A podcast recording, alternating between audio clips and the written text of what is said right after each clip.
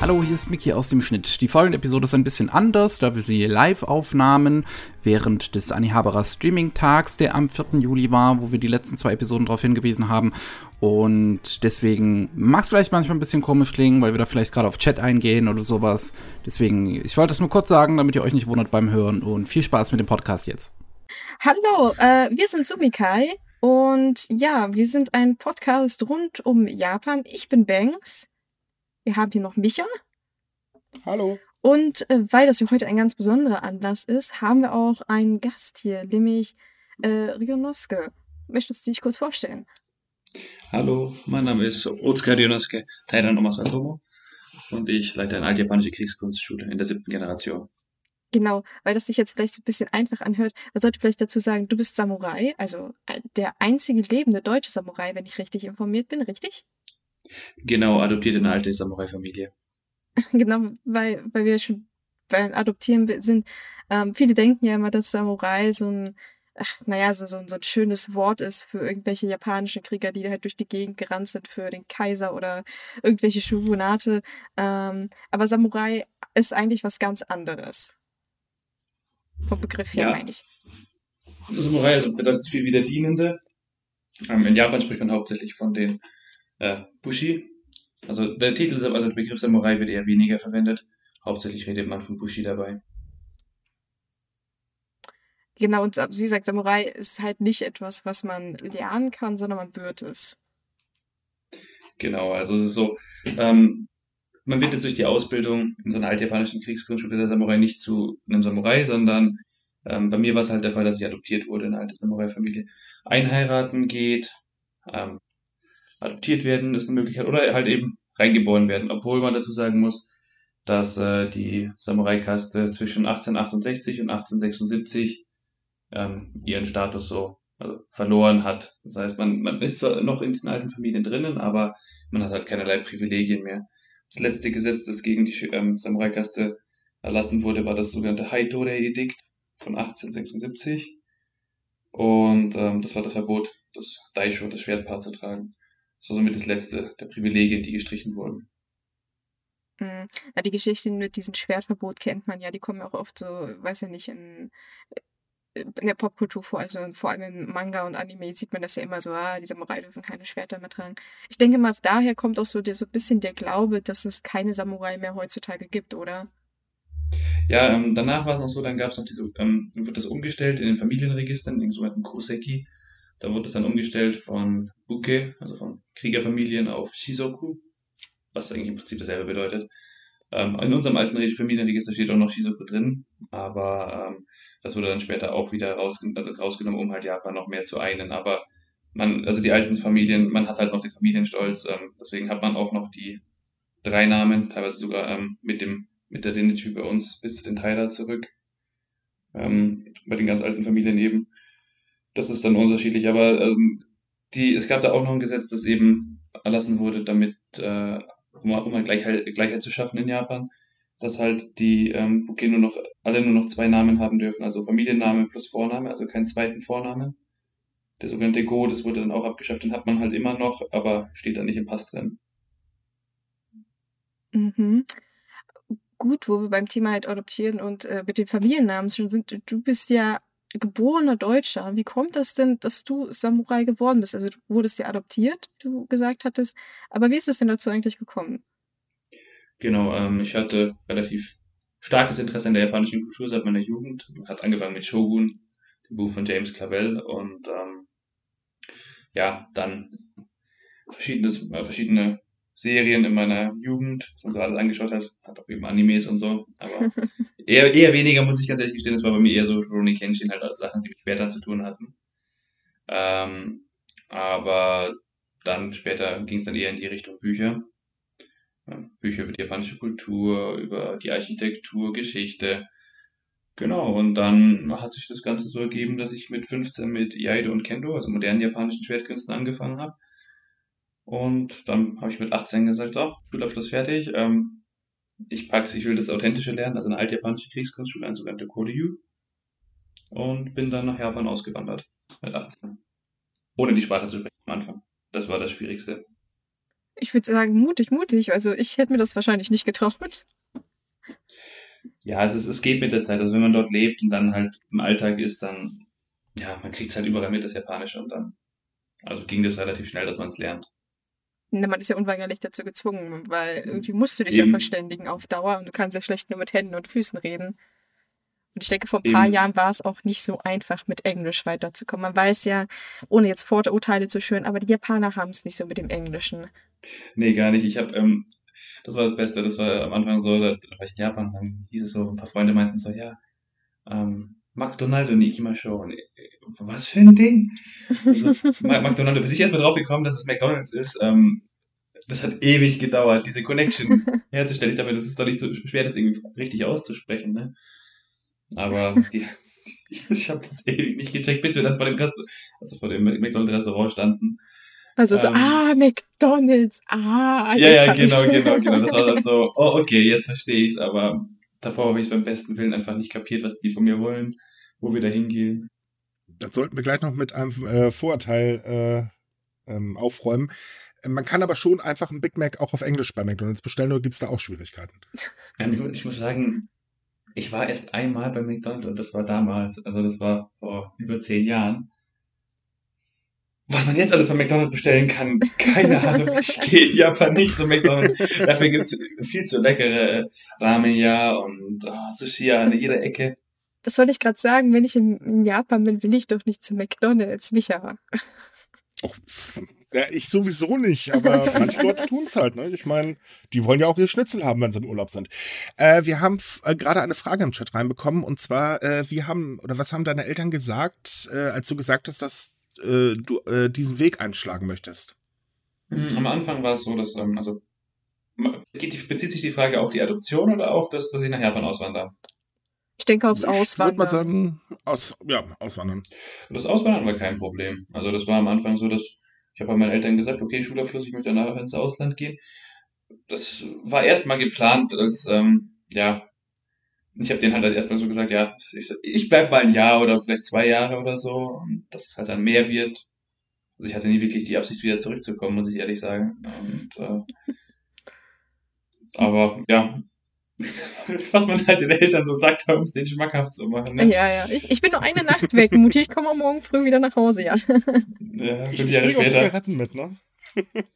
Genau. Und ähm, wie haben die Japaner reagiert, äh, als du dann die Schule im Prinzip übernommen hast? Ähm, das war gemischt. Also es, die altjapanische Kriegsfunktion, also diese ganze Koryu-Szene ist relativ ähm, konservativ. Ähm, viele Oberhäupter waren halt erstmal so, was, das darf nicht sein, das geht nicht. Das, ähm, Japaner muss sowas leiten, vor allem die Hokushin Itoryu, also meine Schule, ist einer der bekanntesten der japanischen Geschichte. Wir waren eine der drei sogenannten Sandai Ryuha, der drei größten und stärksten Kriegsschulen am Ende der Edo-Zeit.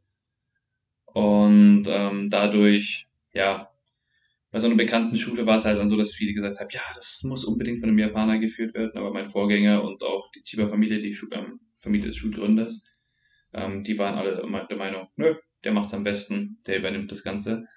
Ähm, gab da noch ein bisschen Gegenwind, aber nichts, was man nicht mit ein paar Duellen klären kann. Das ist praktisch in der alten Kriegskunstszene. Man, es gibt immer noch Duelle und man kann dann das Ganze dementsprechend regeln. Aber trotz allem ähm, hast du ja immer noch so dieses, ähm, wie sagt man, so ein bisschen im Hintergrund, äh, das ist halt, ja, der Deutsche halt und äh, muss sich ja wahrscheinlich hier und da doch schon beweisen, sage ich jetzt mal, oder? Das schon, das schon. Also das ist äh, auch heutzutage immer noch so, dass wenn, wenn ich jetzt auf ein, in Japan einfach rumlaufe, jetzt nicht in Kimonos, sondern mal in westlicher Kleidung, was tatsächlich relativ selten vorkommt eigentlich. Ich bin meistens in Japan im Kimono unterwegs. Ähm, dann ist es halt so, dass man halt ganz normal meistens auf, mit einem gebrochenen Englisch angesprochen wird und wenn du den, bis man den Japanern erstmal klar macht, dass man Japanisch spricht, auch wenn man mit denen die ganze Zeit auf Japanisch redet, kommt immer was auf in diesem gebrochenen Englisch zurück und dann denkst du, ich rede Japanisch mit dir, Kerl. Ähm, akzeptier das. Ja, Ja, sie wollen halt rücksichtsvoll sein, nicht? Man versteht zwar kein Wort in der Regel, aber immerhin. ja. Aber Sie es, versuchen es, es geht.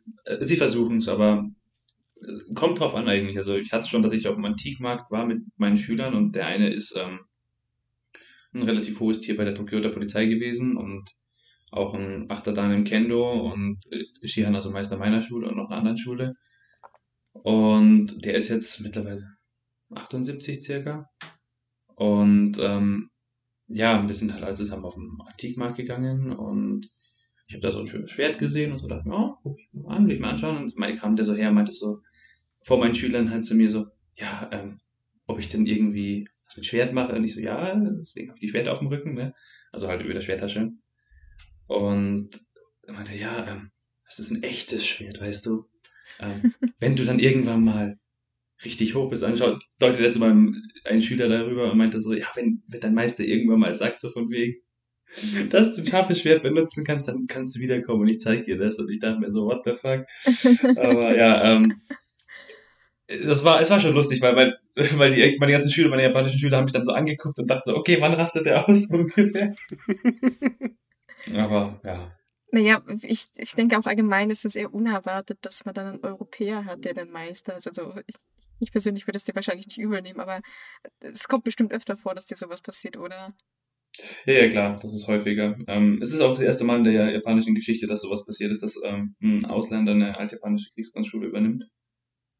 Deswegen gab es da erstmal halt, hat es auch nicht Wellen geschlagen, sagen wir mal so. Na dann. Wir waren ja schon bei dem Thema jetzt Schülern. Ähm, du hast ja auch eine Schule in Deutschland. Oder sogar zwei, wenn ich mich recht erinnere, in München und in Berlin. Äh, genau, wir haben in München, Berlin, Düsseldorf, Bonn, Osnabrück. Habe ich was vergessen? Nee, das war's. Das ist ja immerhin eine Menge, also das sind schon ordentlich viele.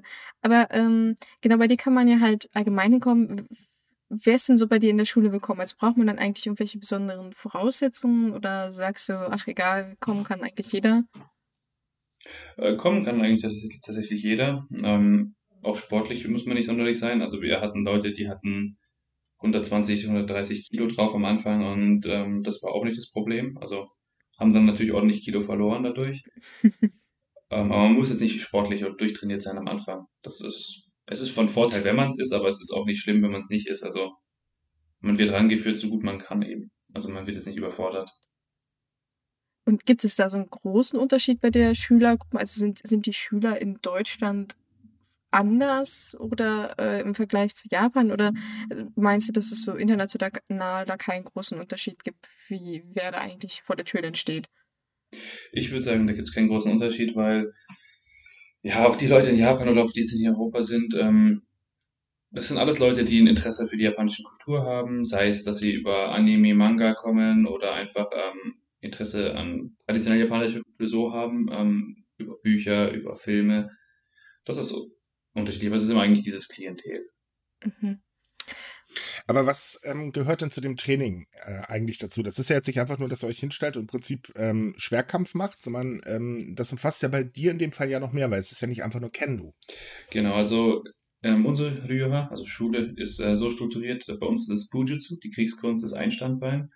Tetsugaku, äh, Philosophie, basierend auf den Lehren des äh, Shinbutsu, dem Synkretismus aus Shintoismus und Buddhismus ähm, sowie neokonfuzianistische Lehre, das ist das zweite Standbein, sowie dann Reho, ähm, Hofetikette. Also das Reho ist nicht nur, wie man es aus so Karate oder Judo oder Kendo kennt, ein paar Verbeugungen, sondern das ist wirklich Hofetikette. Also wie man sich am Hof des Fürsten zu verhalten hatte, am Hof des Kaisers, am Hof des Shoguns. Das ist ähm, höherrangigen Bushi gegenüber, niederrangigen Bushi gegenüber. Das war, ist alles ganz streng reglementiert, wie viel, wie viel Grad jede Verbeugung zu haben hat, gemäß der Situation, gemäß dem Umfeld ähm, in dem man sich da gerade bewegt hat. Das ist alles strikt reglementiert. Also beispielsweise, wie man einen Raum betritt, wenn der jetzt ähm, Shoji hat und wie man, ob, ab wann, wann man sich hinknien muss und den, den Knien aufmachen muss, wann man den im Stehen aufmachen darf, wie man die Schwerter abzulegen hat, ähm, bei, wenn man ein Haus betritt, wenn man den Rang hat, dass man sie drin haben, nur mit reinnehmen darf, wo man sie dann zu platzieren hat. Das ist alles ganz strikt festgelegt und äh, ja, also da gibt es auch noch eine andere Schule, die sogenannte Ogasawara Ryu. Ähm, die lehrt immer noch, ähm, das Japan also stellt die Etikette Lehrer fürs japanische Kaiserhaus. Also diese Hofetikette ist immer noch, ähm, wird immer noch gebraucht. Und es ist auch so, dass viele Firmen oder so ähm, ihre Manager in Coachings schicken, in so Reho-Coachings bei traditionellen Kriegskunstschulen, damit die halt wissen, wie man sich anständig traditionell verwendet, äh, verhält. Weil die meisten Japaner können kein sauberes Reh. Also die können sich nicht richtig verbeugen. Das hätte ich jetzt nicht okay, gedacht. Das, Dem wollte ich gerade sagen. Also eigentlich, ich denke, das dachte immer, das ist so im Fleisch und Blut drin. Das kriegt man schon so mit der Muttermilch. Ja, es ist tatsächlich so, dass diese typische Verbeugung, die man so oft sieht, wo der Rücken so einen leichten, so einen leichten, so eine leichte Rundung hat ähm, und der Kopf gesenkt wird, das ist das sogenannte Hyakushonore, das ist das Bauern-Day. Also wortwörtlich übersetzt die Bauernverbeugung. Das, Das- ist, ähm, was man am meisten sieht. Also was man so überall im Supermarkt sieht oder ähm, wenn sich die Leute entschuldigen irgendwo, das ist so dieses typische, diese typische Bauernverbeugung, wie man dazu sagt. Ist halt, die Leute haben es halt nie gelernt. Ne? Das ist wie bei uns, die wenigsten den Kniege gele gelernt haben und äh, wissen, wie man sich ähm, formell beim formellen Bankett oder Abendessen verhält. Ähm, wir haben gerade noch eine Frage äh, im Chat reinbekommen. Und zwar, gibt es denn eine richtige Rivalität äh, zwischen den noch existierenden Samurai-Schulen oder ist das eher ein freundliches Miteinander? Case by Case. Also, das ist wirklich unterschiedlich. Hängt von den Schulen ab. Manche Schulen können miteinander gar nicht. Andere arbeiten zusammen. Also wir arbeiten sehr, sehr eng mit der Taisha Ryu aus Kumamoto zusammen, ähm, mit der Tenendishin Ryu aus Tokio und ähm, noch ein paar anderen Schulen. Aber dann gibt es auch Schulen, mit denen wir gar nicht können. Beispielsweise Nitenichi Ryu Beispiel ist ein Beispiel von Miyamoto Musashi, die Schule. Mit der haben wir eine kleine Schulfeindschaft. Ähm, mit der Maniwa Nendyu, das ist auch eine alte Schule, relativ bekannte sogar in Japan. Die, ähm, da ist unser Schulgründer hin und hat äh, ja zu einer sehr vernichtenden Niederlage beigetragen bei denen. Und seitdem, seit der Edo-Zeit können wir uns eigentlich nicht ausstehen. Das ist, ja, also ist unterschiedlich. Es ist halt alles ein bisschen sehr traditionell, selbst bei den Fäden. Genau. Ähm, Ich wollte gerade sagen, es scheint kann so noch historischer Ärger zu sein im Prinzip. Ja, manchmal schon, ja. Ähm, Aber wel welche Auswirkungen hat denn das dann äh, zum Beispiel, wenn sich jetzt äh, zwei Schüler unterschiedlicher Schulen treffen? Also gucken sich dann einfach nur nicht mit dem Hintern an oder geht das dann auch schon mal verbal ganz gut durch die Decke? Ja, meistens ist es so, dass man halt nicht miteinander redet, weil man ist ja ein Repräsentant der Schule, wenn man ein offizielles Mitglied ist. Und ähm, wenn man mit einer anderen Schule im, im Clinch liegt, also wenn die eigene Schule mit denen im Clinch liegt, dann, und man da irgendwie Öl ins Feuer gießt, ähm, kann das für einen selbst in der, innerhalb der eigenen Schule schon ein paar Konsequenzen haben. Also es gibt dann doch durchaus Ärger, wenn man selbst Streit anfängt. Genau. Also das ist prinzipiell verpönt. Also wenn, wenn jetzt ein Schüler meiner Schule mit einer anderen Schule, auch wenn ich mit der überhaupt nichts zu tun habe, irgendwie Streit anfangen würde und das ähm, geht bis in die Führungsetage, dann ist es so, dass halt, äh, ja, der Probleme bekommen würde. Gibt's Stress mit dir? Genau. Ja, und damit möchte man sich, glaube ich, dann doch lieber nicht äh, beschäftigen müssen. Ähm, weil ihr gerade sagt, also so solche Sachen, halt eben Streit untereinander sollte man bitte äh, sein lassen. Gibt es denn noch mehr No-Gos, äh, die deine Schüler ähm, ja auf gar keinen Fall machen sollten? Ja, ähm, Lehren ohne Autorisierung weitergeben. Also die Lehren der Schule ohne Autorisierung weitergeben, das ist ein, eines der großen Kapitalverbrechen.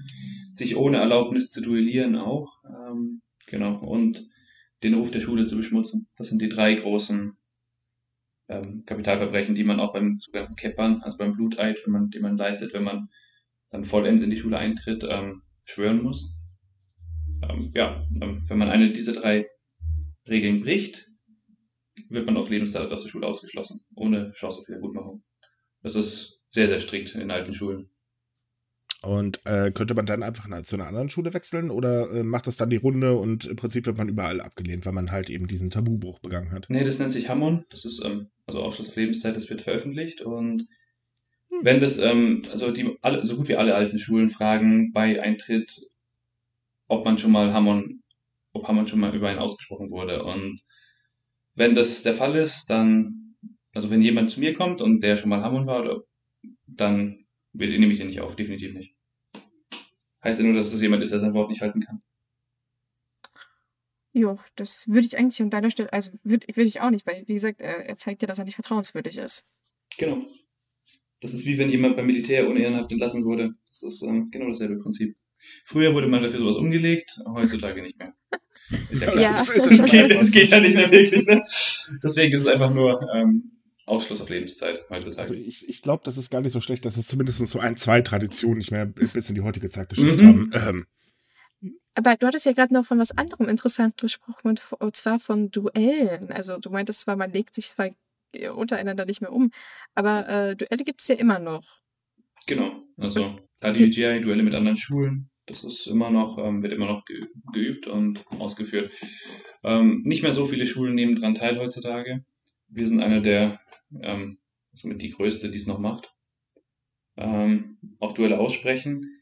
Das ist, wie gesagt, wenn, die Schulleitung beschließt, ähm, okay, wir machen Duelle mit einer anderen Schule und ähm, fordern dann eine Schule heraus, dann ist es ja vollkommen okay. Aber wenn jetzt irgendein dahergelaufener Schüler der Schule kommt und sagt, äh, ich würde, würde mich jetzt gerne, ganz gerne mal mit dem einen da irgendwie duellieren, ähm, ist halt nicht, weil das kann richtig Probleme verursachen zwischen den Schulen und wenn die Schulleitung das nicht möchte, dann geht das nicht. Aber normalerweise, bei, also, also bei uns ist es so, dass wenn jetzt jemand, äh, einer meiner Schüler sagt, er würde sich gerne duellieren und hat da jemanden, dann würde ich sagen, ja, dann laden wir auch die Person ganz gerne ein und dann kann sie sich duellieren. Also ich bin da sehr, sehr offen, was sowas betrifft, was auch die Erlaubniserteilung betrifft. Und so ein Duell, wie läuft das dann ab? Also sprich, ähm, eher so Richtung Kendo-Schutzkleidung, Bambusstöckchen in der Hand und los geht's? Oder äh, wie läuft das dann ab?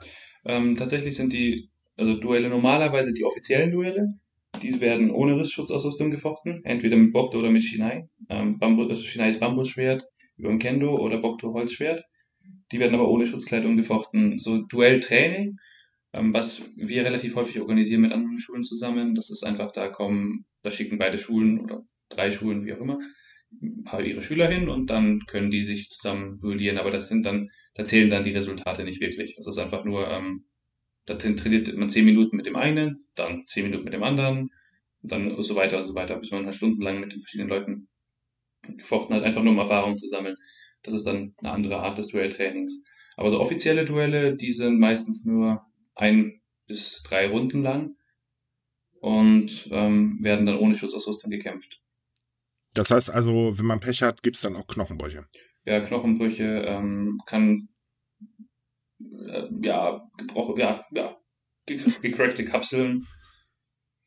Ähm, Narben im Gesicht bei mir beispielsweise sind Teile aus meiner Ausbildung. Also die Narben, die eine Narbe auf meiner Stirn, links oben, auf meiner Wange, linken Wange, ähm, die ganzen Narben an den Fingern an, an den Beinen. Das sind alles alte Duellnarben von mir.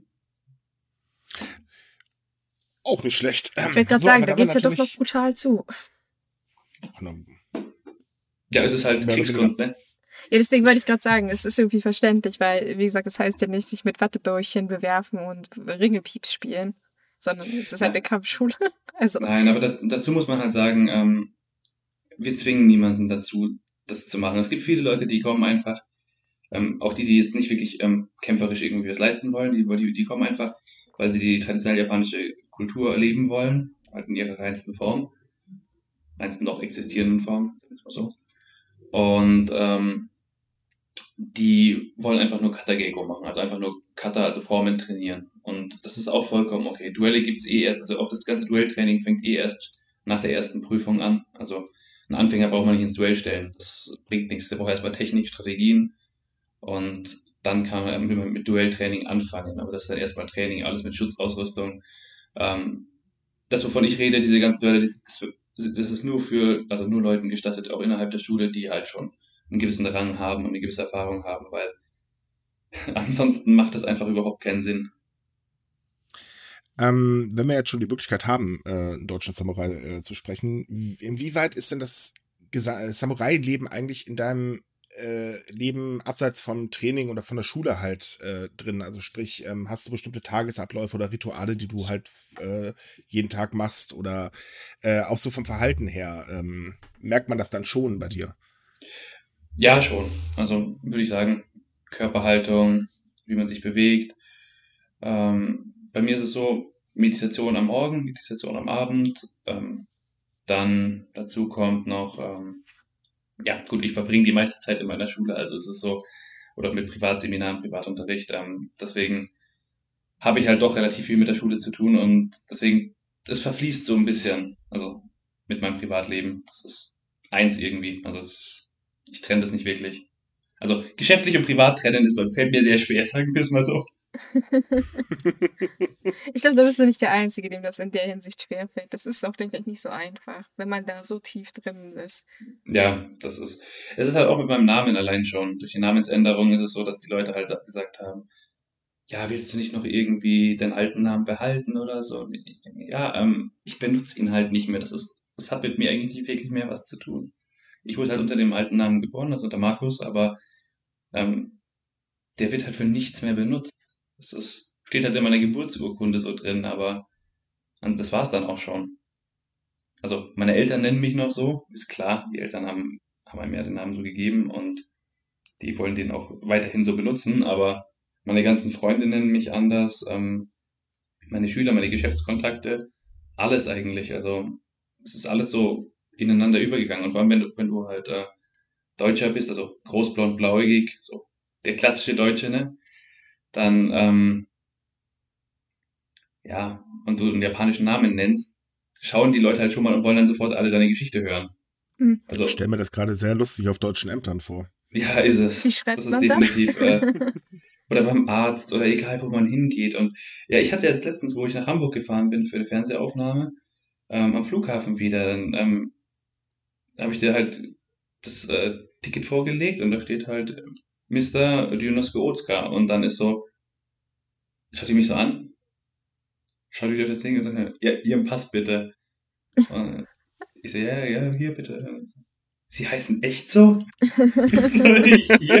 so, ja, ähm, Entschuldigung. Hm. Das wäre jetzt nämlich auch meine Frage gewesen, weil wir hatten ja darüber gesprochen, wie die Japaner auf dich reagieren, aber neben der Namenssache gibt es denn noch so andere Situationen, die du in Deutschland hast?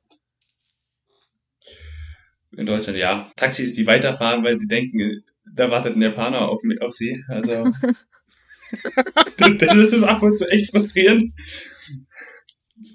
Also Leute, die halt irgendwie denken, das bin nicht ich ähm, wir haben noch zwei Fragen im Chat reinbekommen. Mhm. Und zwar zum einen, äh, wie oft kannst du Schulen in Deutschland besuchen? Bei dir muss er vielleicht erklären, dass du ja mehr in Deutschland äh, zurzeit bist als in Japan. Vielleicht sollten wir das Ganze daher äh, umdrehen. Also sprich, wie oft besuchst du die Schulen in Japan? Also in, also in München wohne, wohne, ich momentan fest. Das ist, da ist auch das Homebrew, also die, die Zentrale meiner Schule mittlerweile seit 2016. Ähm, und dann bin ich relativ viel in Europa unterwegs, also in meinen Zweigstellen in Budapest, Florenz, Wien, ähm, Basel in der Schweiz, ähm, Portugal, Braga, also in den unterschiedlichen Zweigstellen halt auch hier in Deutschland eben, bin ich viel unterwegs, aber Hauptsitz in München, auch Wohnort, wohnhaft in München, ähm, dann ein, zwei Monate pro Jahr in Japan, in Tokio oder halt geschäftlich in Japan rumreisen und mit den Oberhäuptern anderer Schule, Schulen zusammenzuarbeiten in Japan. Genau, das ist so, wie man dem abläuft. Nur momentan eben wegen Corona ist mein, mein erst, der erste Monat, den ich rüber wollte, war April, März, April. Da wollte ich einen Monat rüber und dann jetzt im September eigentlich. September, Oktober, aber das sieht immer noch nicht so ganz gut aus, dass man da fliegen kann. Und äh, das beklagen gerade sehr viele. Leider. Ja, wir sollten vielleicht dazu sagen, dass in Japan immer noch eine Einreisebeschränkung herrscht, die sehr, sehr streng ist. Also ob das was bis ja. September wird, äh, also wenn man realistisch denkt, sollte man lieber davon ausgehen, dass man dieses Jahr nicht mal, ähm, jedenfalls aus Europa aus einreisen darf. Ähm, von daher gerade echt eine doofe Situation. Ähm, wir haben noch eine zweite Frage und zwar, wie groß ist das Interesse in Deutschland? Gibt es viele junge Schüler, die Interesse zeigen? Ja, schon auch. Also wir haben einige junge Leute, Anfang 20, ähm, also so von 16 bis 20, Mitte 20, ähm, Großteil ist so Mitte 30, Anfang 40 auch. Dann die Älteren, ja so 50, 60. Also wir haben alles durch bunt gemischt. Ähm, klären wir doch mal eben ganz kurz auf, äh, was ist denn eigentlich das beste Einstiegsalter? Das beste, beste Einstiegsalter? Mhm. Schwer zu sagen, so früh wie es geht, aber ähm, es ist, wir haben, wir haben Leute dabei gehabt, die haben mit 40 angefangen und haben es bis ganz an die Spitze geschafft. Also das ist unterschiedlich. Also wir hatten auch Leute, die schon, die schon mit Anfang 50 angefangen haben und es ganz hoch geschafft haben. Also es ist, es ist möglich.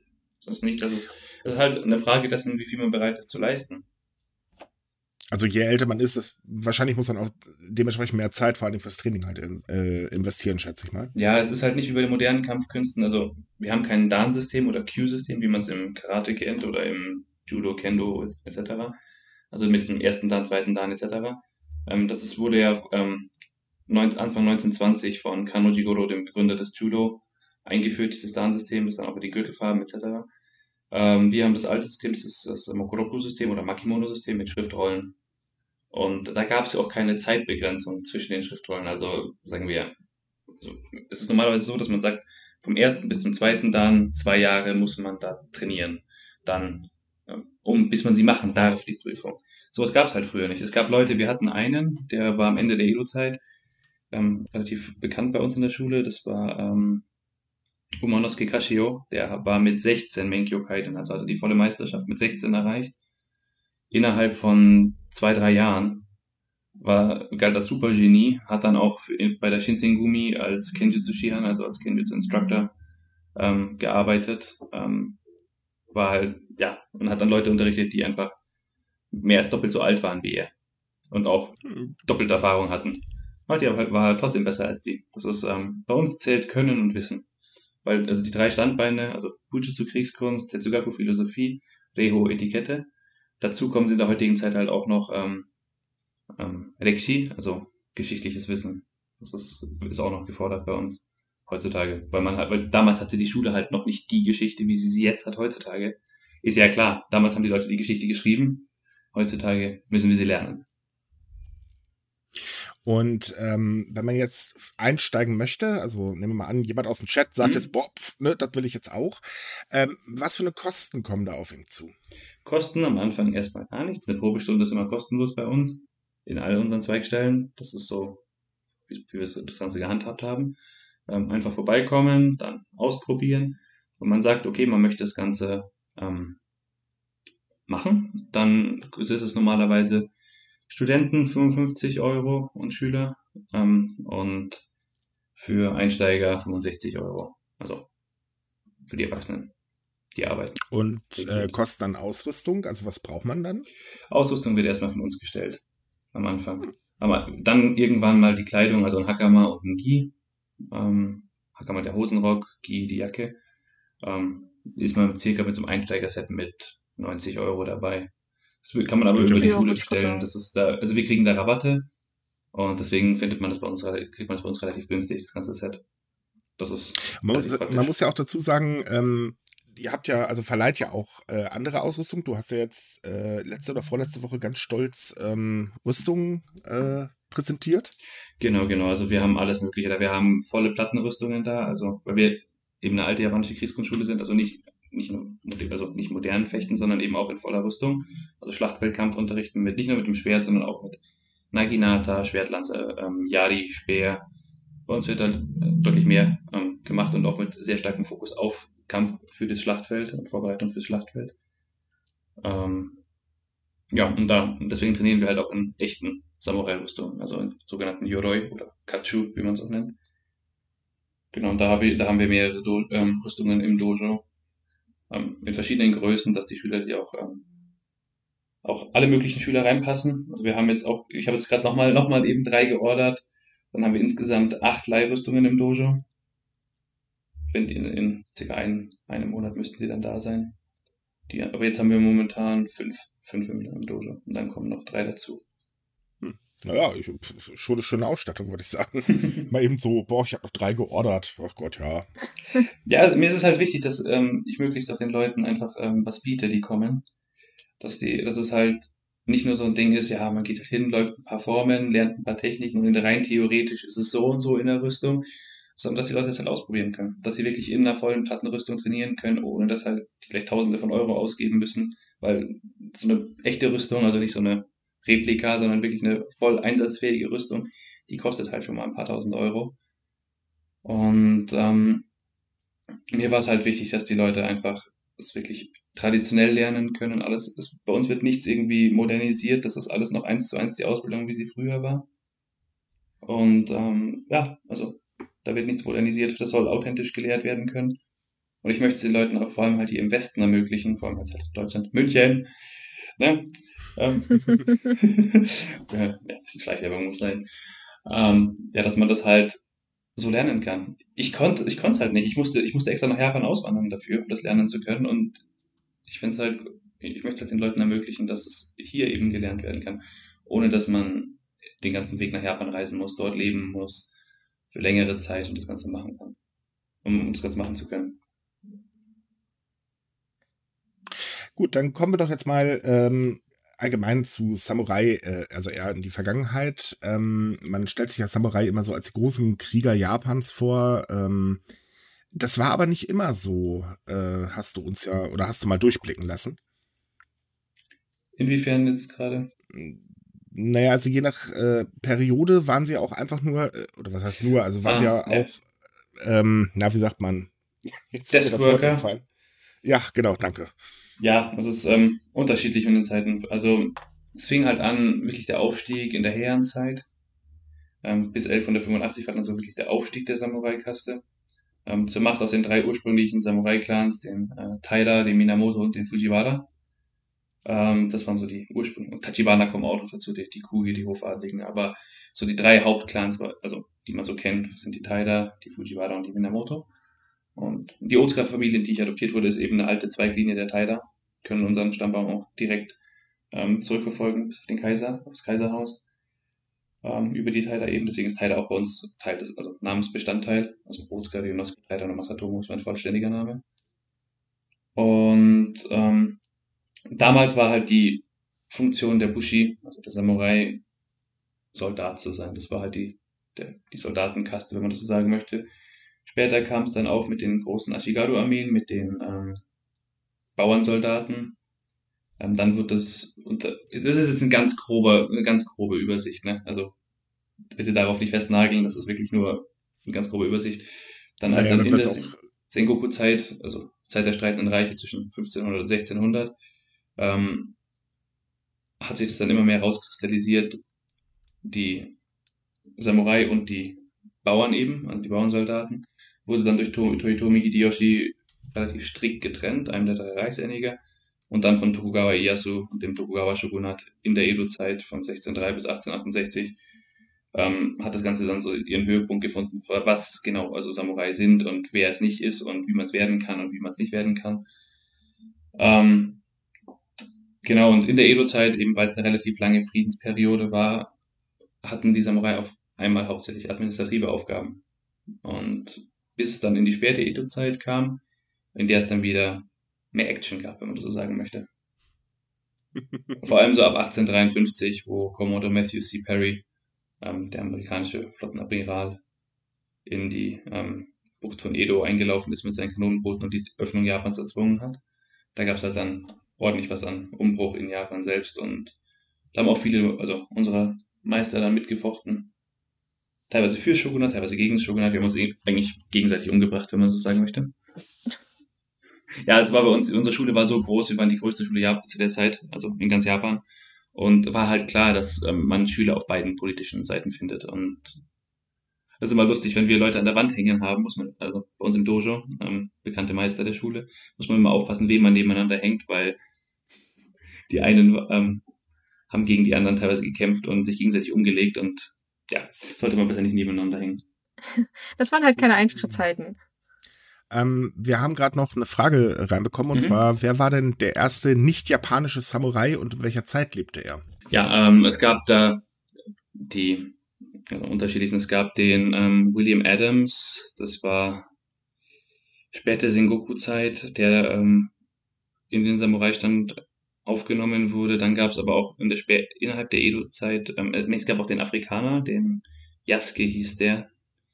Ähm, der wurde davor von Oda Nobunaga in den Stand erhoben. Dann gab es in der späten Edo-Zeit auch ähm, einen Deutschen, ähm, Henry Schnell, Preußen. Ähm, ob das dann Deutsch ist oder nicht, das ist dann die andere Frage.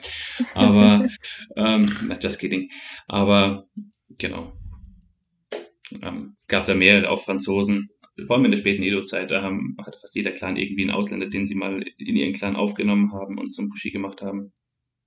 Also Henry Schnell wurde dann auch, hat auch einen japanischen Namen bekommen, Hidamatsu Buhei. Und sein Name Hidamatsu, der Familienname, den er bekommen hat, hat er von Matsudaira Katamori, dem Fürsten des Aizu-Clans, bekommen. Und das sind die Kanji für Matsudaira ähm, umgekehrt, Hidamatsu. Und heute gibt es da auch noch so viele oder bist du so einer der, der, der wenigen, die ausländischen Samurai?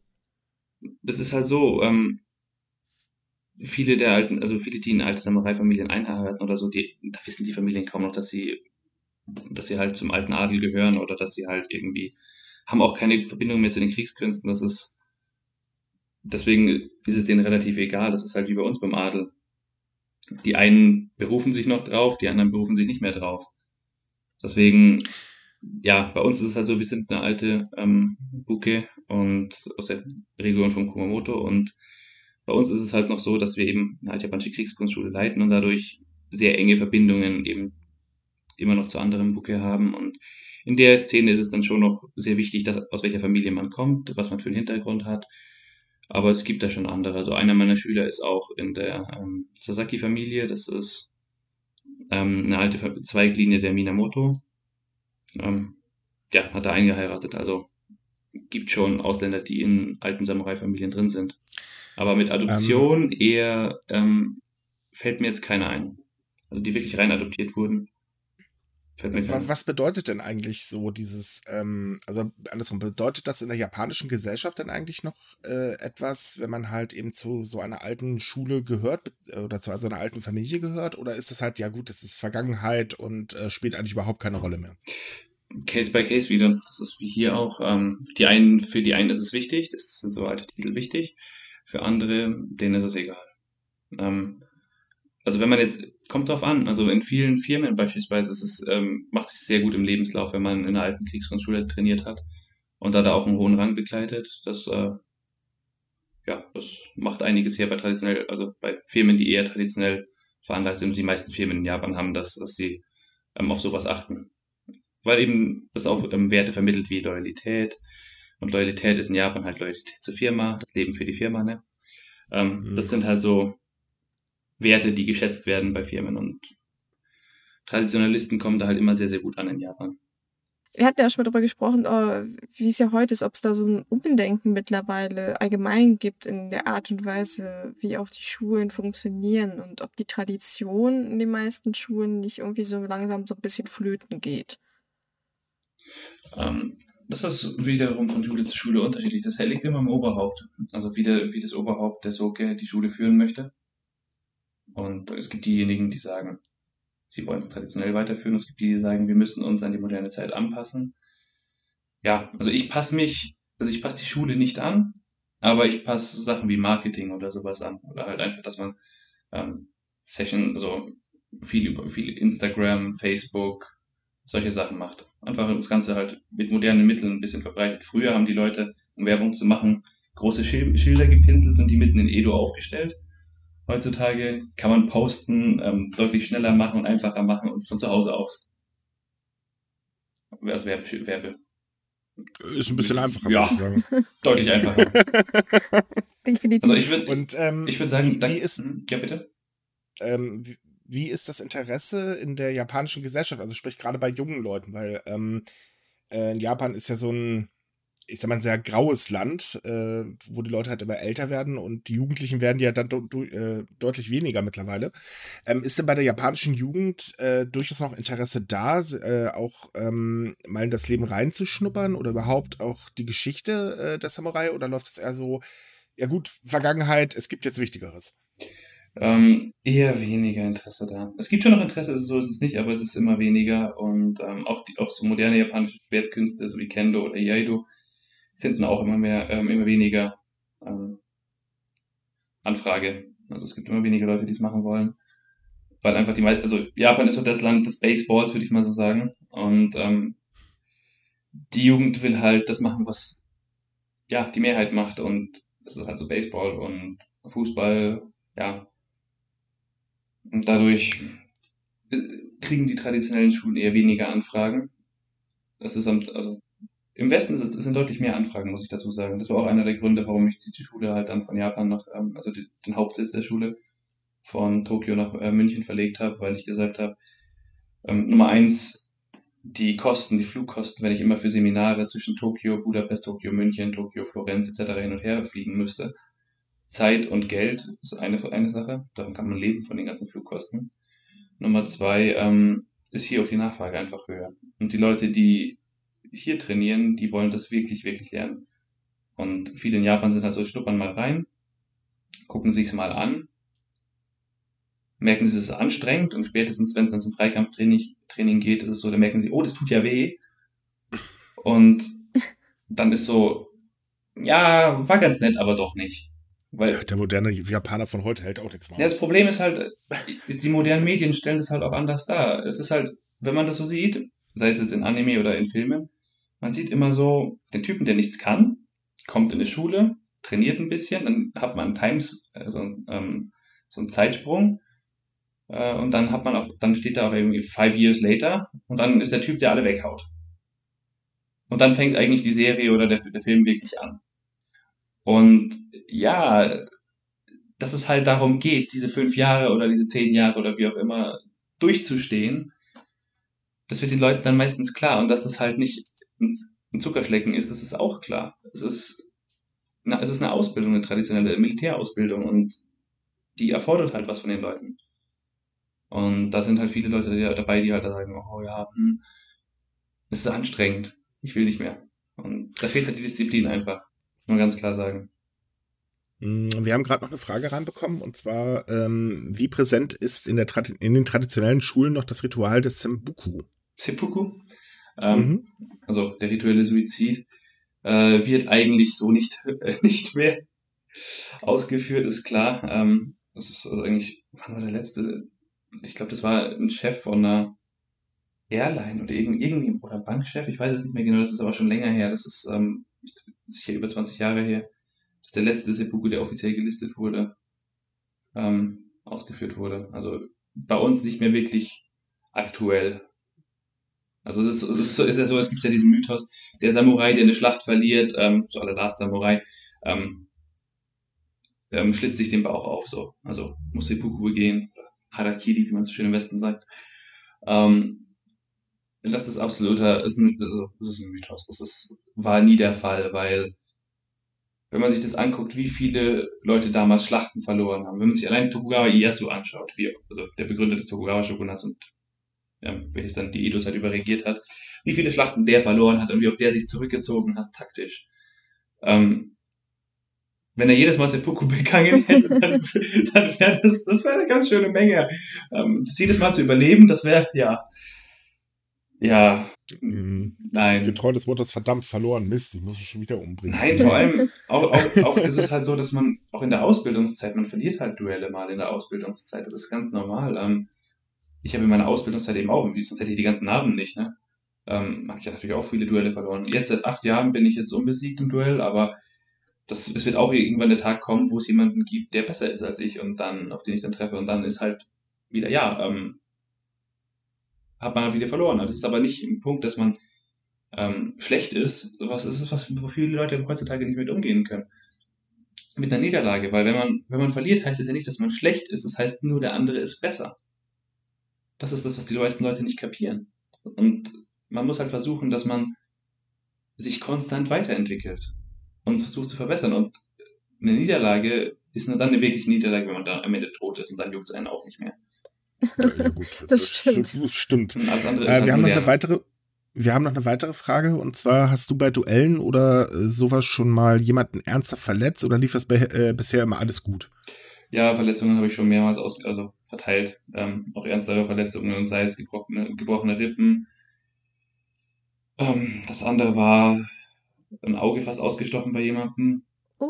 Das war so, ja, das, also ohne Schutzkleidung kann das halt passieren. Das ist halt klar. Das wird halt mit Vollkontakt gefochten und aber das ist halt wie gesagt in der höheren Liga. Das ist da bereit, da erklärt sich auch jeder selbstständig bereit dazu. Also es ist auch so, dass halt keine Konsequenzen ist halt wie beim Boxen oder beim Profi, beim MMA oder wie auch immer, also bei den ganzen Profi-Kampfkünsten, wo halt, ja, man kann halt was passieren und das weiß man auch. Also man geht nicht hin und sticht irgendwelchen Schülern die Augen aus. Ähm, es ist halt was, was passieren kann. Ich habe eine Narbe, die ist ähm, auf der Wange.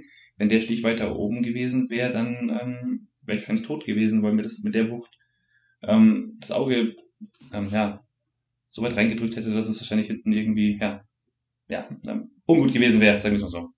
Hm. Aber das ist, denke ich, bei ähm, jedem Sport so. Ich meine, man kann auch bei einem Fußballspiel sich ernsthaft verletzen. Also ich, klar, ich denke jetzt in der Hinsicht, dass das ein höheres Verletzungsrisiko, aber verletzen kann man sich bei allem.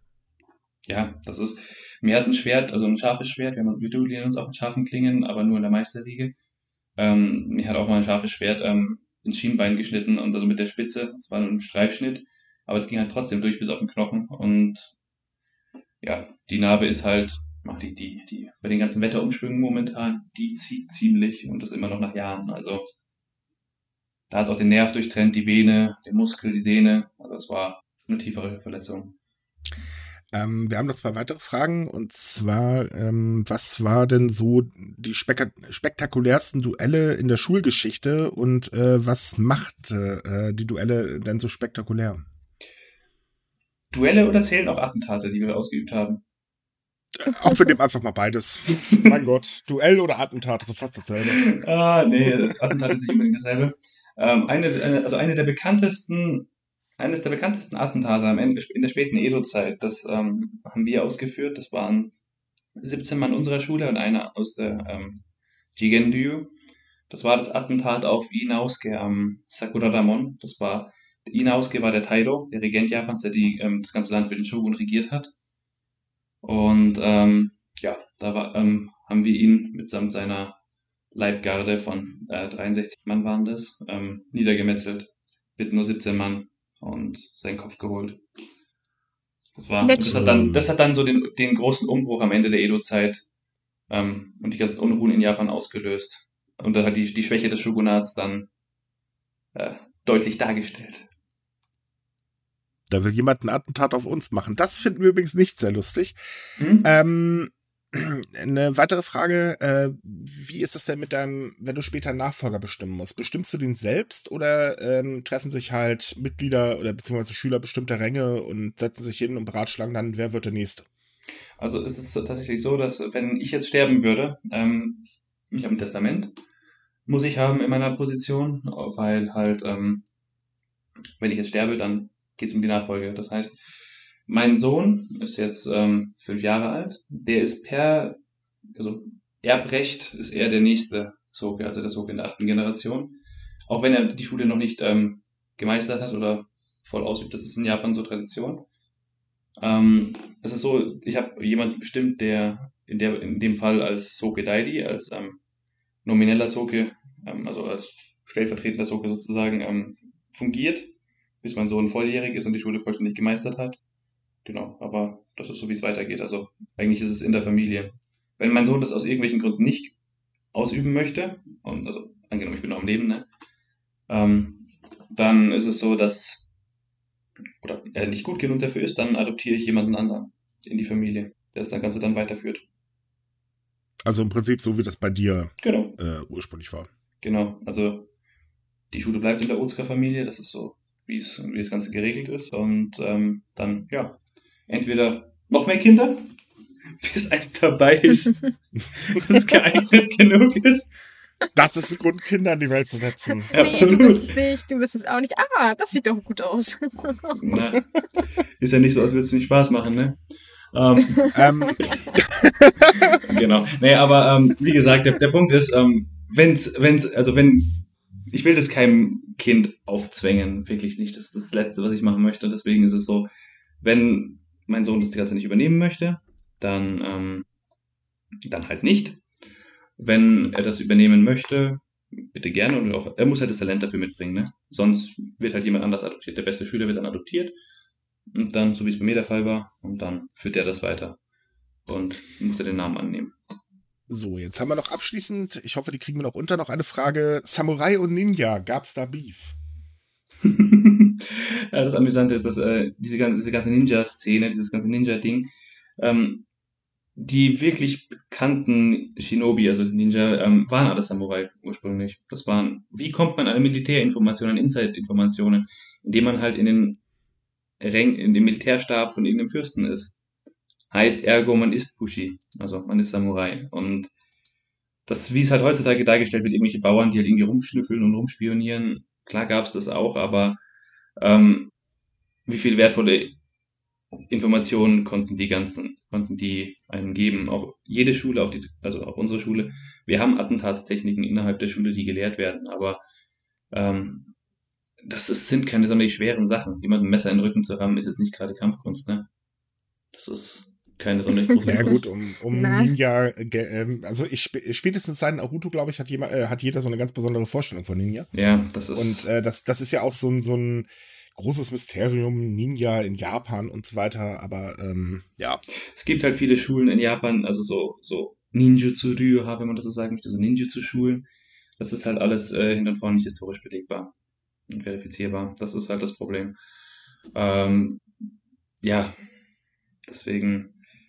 Es gab es natürlich, es gab Ninja-Familien, es gab auch Familien, die sich auf Attentate spezialisiert haben, die sich als Attentäter verdient haben, aber äh, ganz ehrlich, wie sieht heutzutage ein Auftragskiller aus? Ähm, ich habe noch keinen getroffen, keine Ahnung.